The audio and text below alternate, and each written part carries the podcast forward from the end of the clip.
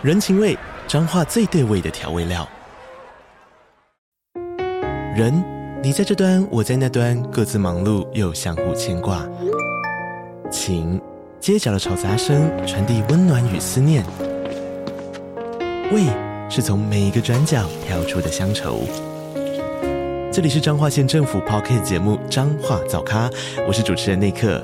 从彰化大小事各具特色到旅游攻略，透过轻松有趣的访谈，带着大家走进最在地的早咖。准备好了吗？彰化的故事，我们说给你听。以上为彰化县政府广告。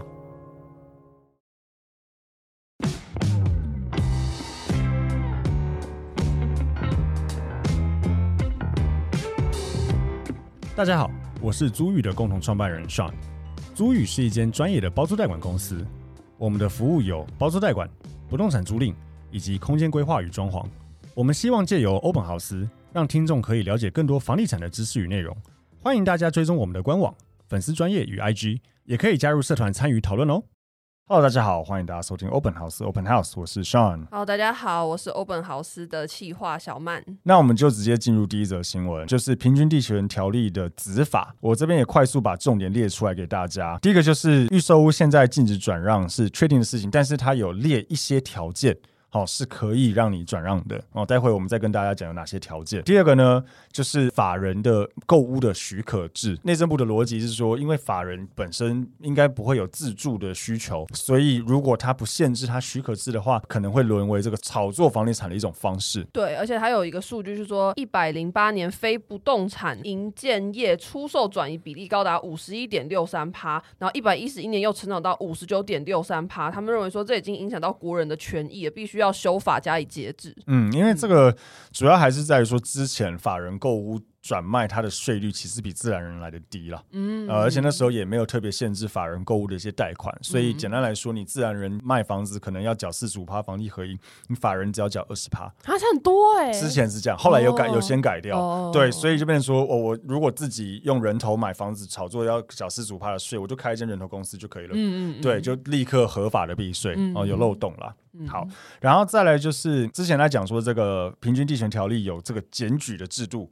哦，吹哨人这样子。那现在有讲几件事情，第一个就是说，这个检举人哈一定要实名制。嗯，哦，实名制是为了避免这个乱检举。对，哦，所谓的有权却无责。嗯、我有权利检举，但我不用负任何责任。嗯、我每天都在检举就对了，乱检举。嗯、所以现在这样子就是一定要实名制，而且如果捏造、伪造这个检举市政的话，会被抓去关。嗯，哦，大概是这样子的东西。另外就是检举奖金本身呢，还在讨论中，因为我们看到有不同的说法，对不同的说法，一个是。说是这个罚款的四十 percent，但是最高不超过一千万。然后现在我看到最新的新闻是写说变成罚款的三十 percent，但不定上限。嗯，所以有可能检举一次拿个好几千万，会不会发生呢？不知道，要看对方被罚多少了。嗯、哦，大概是这样。那这里面有什么重点可以看呢？我觉得，嗯，我们从尾端过来回来看，第一个就是检举，我觉得就是这样了，很合理啦。对，呃，如果你不实名制的话，就是会有刚刚讲的可能乱检举。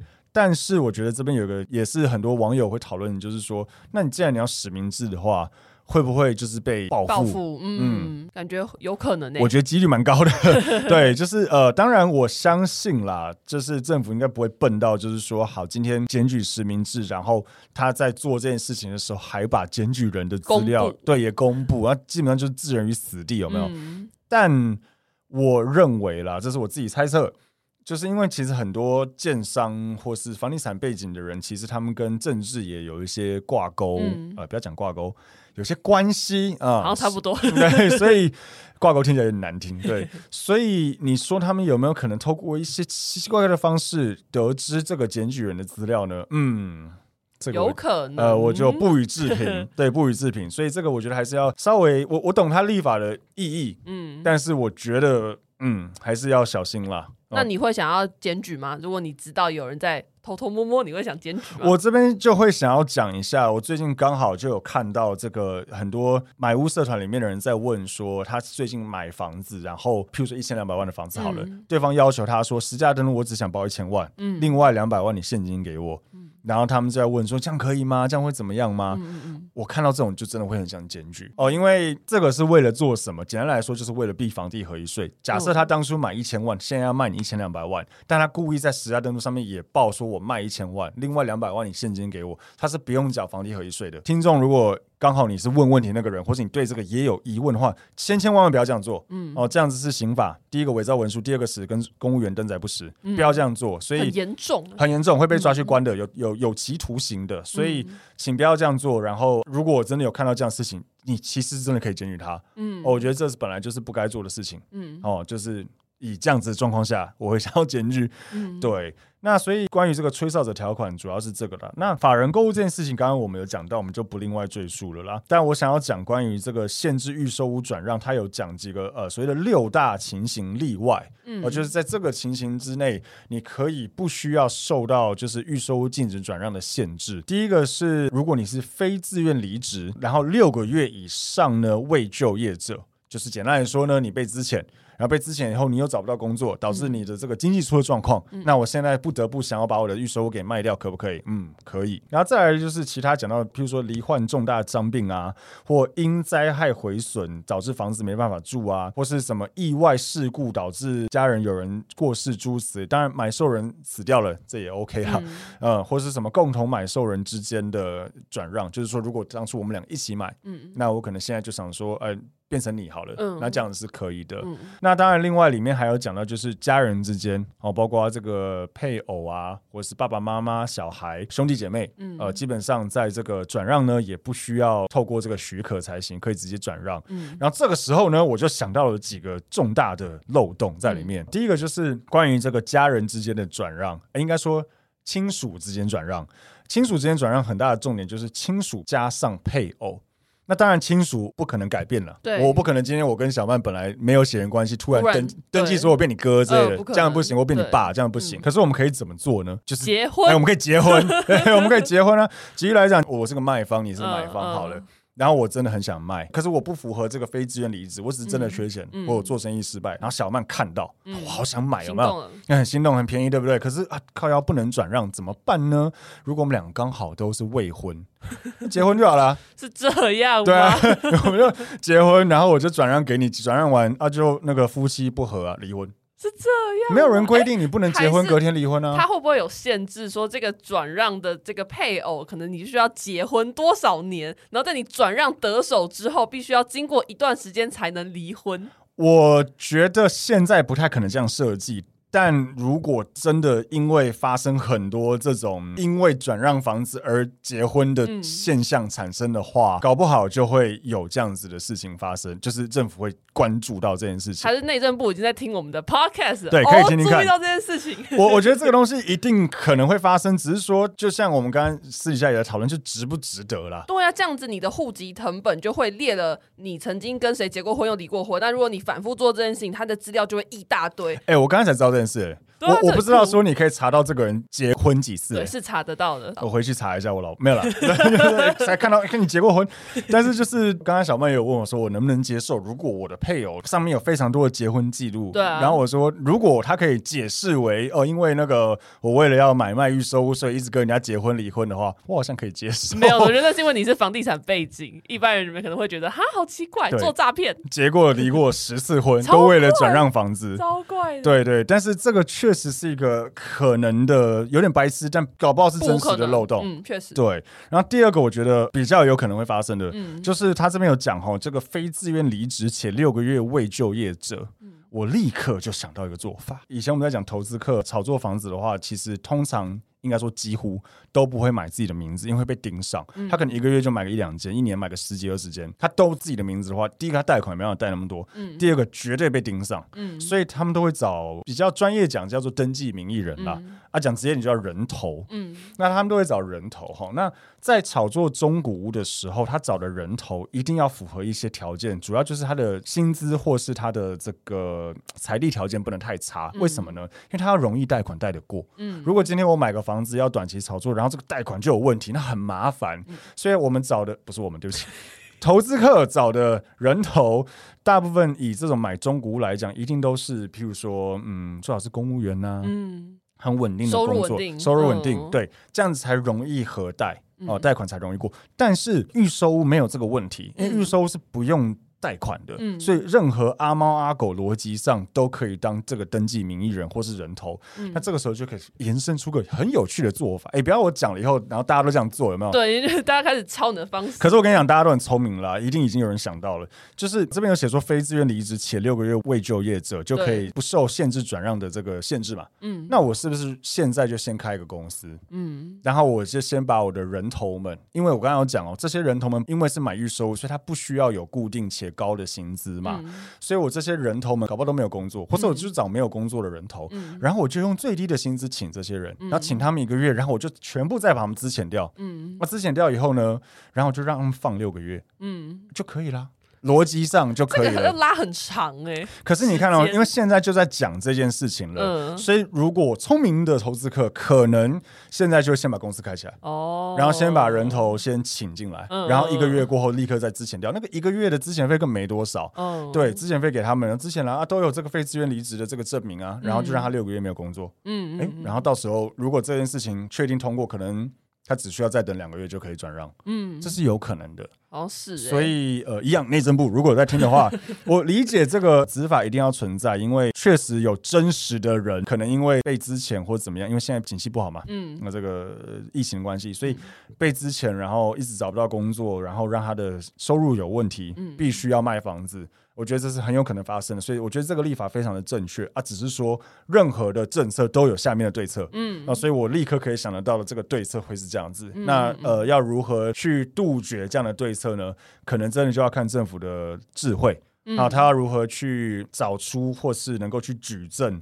你这个是明显的，就是在做，嗯，对做一间公司，在做这个很多非自愿离职的人头，呃，要看一下怎么去处理了，嗯，哦，所以这个我觉得就是我们在拭目以待，因为目前还在研拟的阶段，然后一定确定会上路，只是说会不会再做一些改变，以及什么时候上路，以及最后一个小重点就是这个不溯及既往。什么叫不溯及既往？就是假设，比如说你现在是个买方，然后你是两年前或一年前买的预售屋，现在还在盖嘛，对不对？你不受影响，你还是可以转。它是在这件事情推行之后买的。才会这样子，嗯，哦，所以趁现在多买一点，没有了，哎，可以这么说啦。对，待会我们可以聊到，就是预售的这个买卖交易栋数也都有因此而，应该是因为这样子而有一些影响，影响，没错，对，所以我们再接下来看，刚好我们讲的第二则新闻呢，就是在讲预售屋的十大热门行政区。那这个是在讲二零二三年的第一季哈，预售屋十大热门行政区出炉，第一名是台南的安南区。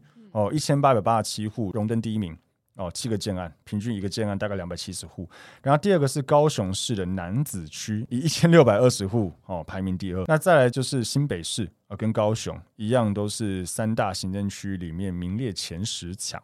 那新北市这边特别提到，就是淡水土城跟新庄，嗯，哦，都是入列的这个大量预售屋交屋的，或是大量预售买卖。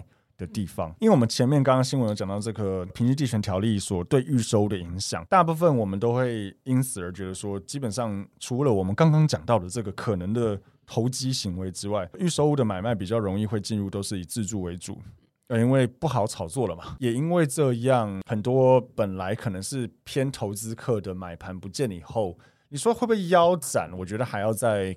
观察啦，我觉得这个东西会影响自住客买预售屋的意愿，嗯，哦，因为整个市场冻结，对。但是为什么看到还是有些热门的区域？第一个，我觉得因为有递延的效果啦，嗯，呃，就是说私家登录有递延的状况，基本上你买预售屋是三十天内要申报了，所以以第一季来讲，有可能是在去年十二月买的，啊，一月认列这样子。虽然房市有降温，但是。建商基本上还是在推案啦。那里面有一些比较明显的区域，譬如说像那个高雄楠梓区，嗯，其实就是台积电的设厂的新闻。对，那个科技园区。对对对，所以这一定是有这样子的东西在里面。那新北市的话，我觉得主要就是譬如说，它现在比较多有从化区在推案的地方。以土城来讲，可能是暂缓从化区。嗯、那淡水的话，我认为应该也都是所谓的淡海新市镇那边。嗯，哦，那淡海新市镇那边本来就是房子推案量蛮大的。所以在那样子的地方，它的热门交易，我觉得还是蛮合理的啦，嗯，哦，蛮合理的。不过大家在买预售，我觉得还是最后一定要记得几件事情哈。第一个就是刚才讲到的禁止转让的问题啊、呃，要记得有这件事。然后第二个就是现在我觉得对于比较口袋不深的建商，真的是个极度不友善的一个环境。嗯，哦，第一个就是从前面买地土地融资的贷款的限制很多，嗯，哦，成数很低。所以你必须要很多现金，嗯，然后第二个就是你的所谓的余屋贷款，嗯，就是你预售屋阶段可能比如说只卖掉六成好了，剩下四成进入交屋阶段都是建商名下，这些余屋的贷款限制也很高，嗯，而以往你的余屋也可以贷款很多嘛，然后那时候利息又是一个低利环境的情况下，其实很多建商可以拿他的余屋再去融资出来，再去买更多的土地，因为那时候土地的融资就是贷款的成数也高，嗯，所以我可以从我的余屋贷比较多的钱，同时呢用比较少的现金再去买土地，嗯啊，再去盖房子，嗯，当然现在有很多很多因素，包括像刚才讲的购地贷款的限制，再就是余屋贷款的限制，没办法借那么多钱。当然现在利息也比较高，然后最后就是这个现在盖房子人力跟料非常的贵，所以在这么多很不利的条件之下，我真的觉得比较口袋不深的建商可能真的会有问题。这样是买之前要先去查一下那个建商的背景或者规模大不大，会比较保险。一定的，不管是以前也是，现在更是。嗯，所以我觉得如果要买预售，我真心的觉得可能看一下大一点的建商。嗯，我跟你讲，坦白讲，很多大建商搞不好心里在暗自窃喜，因为他就是有点淘汰机制啊。哦，他把一些不太稳健的建商就淘汰掉了，哦，等于说你现在要玩营造建商这个游戏的门槛变高了。嗯，对，所以很多那种。本来不是那么强的建商，嗯，可能就会在这一波没办法做下去。然后我们现在这边又在讲说，哦，买房子要看大建商，啊，不岂不是又帮他们做广告？哎，真的哎，对，所以我觉得这是一个状况没有错。但是回到就是消费者的买东西的安全性，本来就是跟比较大的公司、比较大的建商、比较稳健的公司，我觉得还是确实比较安全一点。嗯嗯嗯，因为大公司除了口袋比较深之外，另外就是他们相对应该比较爱惜自己的品牌，就是形象，哎，爱惜羽毛，比较。不会干一些奇奇怪怪的事情，嗯嗯嗯，对，所以这个我觉得蛮重要的。好，那再来第三则新闻呢，跟租屋族有关，就是二零二三年呢，租屋补贴即将升级成二点零方案。那这个政策有几个亮点，包括说十八岁，如果你是学生的话，你也可以申请，而且你也不用再提供房东的资料。不过呢，这些细部的规划都还需要等待后续的公告。那这个法案预计会在六七月的时候上路。十八岁就能申请，本来就合理，因为我如果没记错的话，今年呃那个民法。法的成年已经从二十岁降到十八岁了，嗯，嗯，所以以往啊，满十八岁未满二十岁，其实签租约还是需要你的爸爸妈妈，嘿，还是要他们来签。那、嗯、现在不用了，那十八岁以上就可以，所以本来就应该十八岁就能申请。但我觉得关于这个租补贴哈，第二个很重要的事情哈，就是对于房东，如果你们有在听的话，我只能说，就是以往不用报租赁所得税这样子的一个状态大限已到。嗯，就是好日子过完了，好日子过完了，对，真的，因为以往大家都知道嘛，就是在台湾一直以来就有一个租屋黑市的状况产生，嗯、大家都是，哎、欸，我跟你签租约，你就私下给我钱，嗯，那、啊、根本政府不知道这件事情。其实我好像跟我的房东也是这样，几乎都是，几乎都是，对对对，但是这个本来就不对啦，坦白说，因为你有收入本来就该报税嘛，嗯嗯嗯，对，所以我觉得报税与不报税，先不讲法人租屋了，因为法人租屋一定要报税嘛，但是如果是一般房客跟房东。租我我认为我没有任何数据背景，但是我认为应该是一比九吧。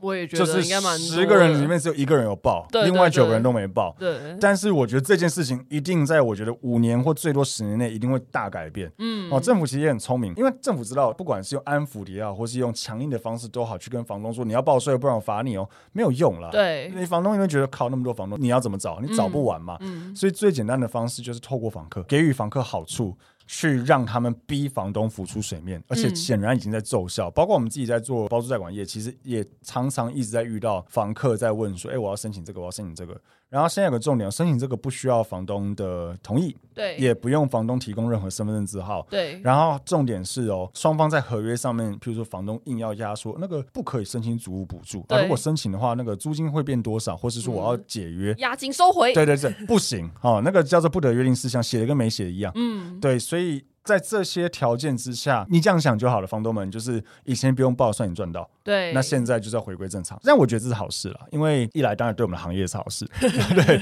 然后二来就是我觉得这些东西本来就需要有法规规范。以往为什么政府现在一直想要推这个租屋的行业，就是因为以前太多租屋都是双方私底下的。合约，嗯你就想象如果贷款。全部都是民间贷款的话，会有多乱？对啊，感觉乱。对，我欠我钱，我就砍你，有没有？对啊，没有一个保障。对，所以还是要透过银行去有抵押品或什么去贷款才合理一点，嗯、不然大家就是私下借钱，那真的是天下大乱。嗯、租其实就是这样子，就是大家就是私下讲好就好啊，当然有合约，但问题是还是私约，所以才那么多租屋纠纷。嗯，对，所以我觉得现在把这些事情都纳管起来，然后让房东合理的报税，我觉得本来就是对的。嗯，但一样了。如果内政部有在听的话，或是国税局有在听的话，哈，我真心的认为应该要把租赁所得税分离课税出来。在台湾，你的租赁所得税是要跟你的综合所得税共同申报。如果的我是一个高薪资的人，嗯，我可能年薪四百万，我可能已经是将近要四十趴的综合所得税的趴数的人。然后这个时候，我的租金明明只收二十万，好不好？嗯，我可能因为那个二十万跳到更高了。哦，对，或是说我，我本来是三十趴的人，我因为多那个二十三十万的租金收入而变四十趴，嗯、那我其他的薪资那些也一起灌进去，我觉得蛮怪的。嗯嗯嗯，对，我觉得应该要变成是说，薪资收入归薪资，你的租金收入呢，另外用累进的方式。举例来说，我可能年租金收入五十万以内，我可能是随便讲六趴，嗯，呃五十到八十万十趴。而且我其实这个是我们有问过我们自己的房东的，我们很多自己的房东也有跟我们讲说，其实如果要他固定缴个十趴，他没关系，嗯，但就是因为他是四十趴的人。他会觉得靠啊，我被报这个租金所得，我也四十趴，嗯，他不想。那他又不可能加四十趴给房客付，所以很多屋主其实是愿意付可能十趴或是十五趴，但是如果你可以把它分离出来，才合理一点。至于不租金补贴，它有很多很细节的东西，然后包括你符不符合啊，或是它有分不同的级别，然后每个县市它都有不同的租金补贴的金额。这个租金补贴的范围是从两千到八千元，所以你最少也会有两千元，我觉得是一个不无小补啦。其实蛮多的，对，其实嘛，我现在看台北市最高第一级可以补到八千块。对对对，呃，其实蛮多的哦，嗯、所以呃，大家的权益还是可以去行使啦。嗯，没错。在今天第四则新闻是在讲一个都更的议题，就是台北市大安捷运站那边有个信维国宅，嗯，哦，这个都更讲了很多年，目前还是卡关的状态。到底这个都更一直遇到这些问题，到底要怎么解决？然后为什么会有这么多问题呢？我们还是可以对这方面做一些讨论。嗯，对，小曼，你说你去过那边对不对？对，就有一次晚上，我跟朋友，我不知道为什么在家呃，在外面可能待到十点十一点，然后他就突然说：“哎、欸，你知道这边有一间很可怕的大房子吗？”然后我说：“真的假的？”然后我们就上去，然后上去就觉得第一个是它楼道非常阴暗，嗯、而且那时候又是晚上，然后你上去之后就会看到它的走道会摆瓦斯桶，然后那个好矮哦，小小的，然后感觉又在漏水，有些地方天花板还塌下来，对对对，他觉得超可怕。嗯、我们好像进去绕一下就出来，哦，而且很臭，对，它有个奇怪的味道，对对对对，然后我们去完的心得就是，到底谁会住在这样的房子？完蛋，直接得罪很多人。对，哎、欸，我必须说，我觉得你们蛮无聊，但跟我一样无聊。啊、我我当初也是去。因为我是做房地产的啦，但是我我没有真的卖过那边的房子，所以我只有在一楼处理过那边的店面，所以我就在一楼。可是我上去二楼以上真的是为了探险。对啊，是不是想说去看看长什么样子？但是我是白天去的，你们敢晚上去，我觉得算蛮厉害的。对，就是，当然我先讲，如果听众你刚好是住在里面，对不起，我们没有要得罪你的意思，不是故意的。对，但是里面真的是蛮嗯。不是很漂亮，蛮可怕的。嗯、它的格局有点像那个，你有打过 CS 吗？有，哎、欸，昨天 Tim 也是这样说。CS 有个 PK 场，对对对对对，昨天 Tim 也是这样说。它就是 PK 场格局，对对 对，对，对，对，PK 场格局哦。然后就是方正，然后中间有天井，这样。对对对对，嗯，是真的有点恐怖了。但是其实这是个社会问题，就是说、嗯、现在到底为什么那么多人就住在那边？第一个当然就是它一楼其实有很多店面，对，然后它其实很多市场吃的啊、用的。对，它一楼是个市场，对对对，而且会延伸到里面。对对对对对对对对。然后外面其实蛮多好吃的东西，嗯。哦，但是他二楼以上真的是蛮恐怖。我觉得为什么会一直都跟不了，其实就在于说，很多老人家他觉得等不到，有些住在这边确实是比较属于一些经济弱势，嗯，那他会觉得不住这我能住哪里？嗯，哦，你能补我多少钱去租房子？好，嗯、第二个，就算是你补我钱去租房子，我们之前有讲过嘛，老人家租很困难。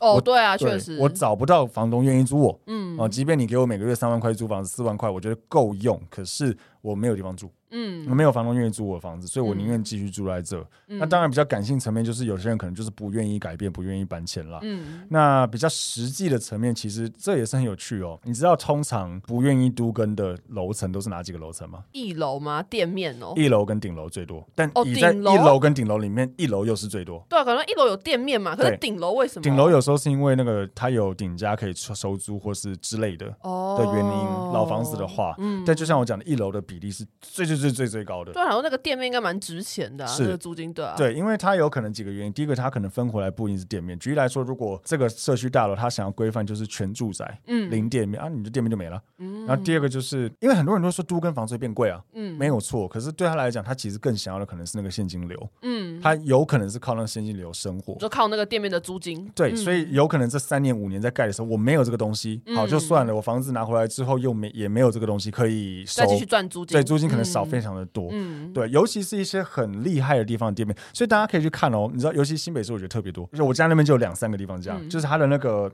都根是在那个路口，嗯，然后那个路口呢，三角窗那个公寓没有都根，嗯、然后它旁边两边都都根掉了，哦，就剩它中间。哦、我家那边至少两个都这样子。通常我的判断一定都是因为那个路口三角窗的店面。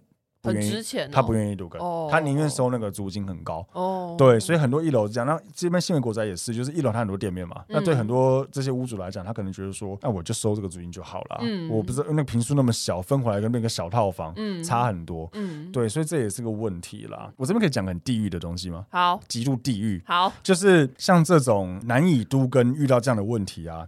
如果发生什么样子的天灾或人祸的话，有可能会逼不得已要都更。哦，是哦。大家比如地震啊。哦，地震变危楼，红红标危楼的话，或是如果有人去放炸弹的话，哦、对，我之前有很地狱的开过玩笑说，如果哪个建商真的是疯了，嗯、就是直接派个炸弹客进去把它炸成危楼，基本上就一定要都更。啊，会有人这样吗？我目前好像还没有听到真的有人这样做了。我我觉得可能前面讲的那个假结婚的比较有可能。对对对对对，但是它不是个解套。我先讲，它不是个解套的方式。但是如果这件事情真的发生的话，就对我们想象力很丰富，我们脑洞很大。你知道你知道很多台北市的豪宅都是地震震出来的吗？啊，真假？嗯，三三一跟九二一，尤其是三三一，三三一震出了很多红标围楼，然后那个都是精华地段的房子。大安区就有两个很有名，都是单品两百万以上的。是哦，都是当初它是呃老大楼。然后要谈都跟，但就是谈不下来嘛，一样的问题。嗯嗯、然后地震突然一来，变红标，一定要拆，变豪宅了。啊对啊，很多。这好地狱、哦。至少三个，呃，光光复南路仁爱路口那边有一个，嗯、然后敦化南路安和路口有一个，嗯，仁爱圆环上面也有一个。哦，对，都是豪宅。那变豪宅都是一平多少钱呢？仁爱圆环上面那个。以及敦化南路跟安和路交叉那个都是两百以上。如果对商圈熟的人就知道我来讲哪里。至于光复南路那个没那么有名了，在我们公司旁边而已。嗯、但单品应该也有个一百七左右，那也很高哎、欸，也很贵。对，都是地震震出来的，嗯、所以有可能会发生。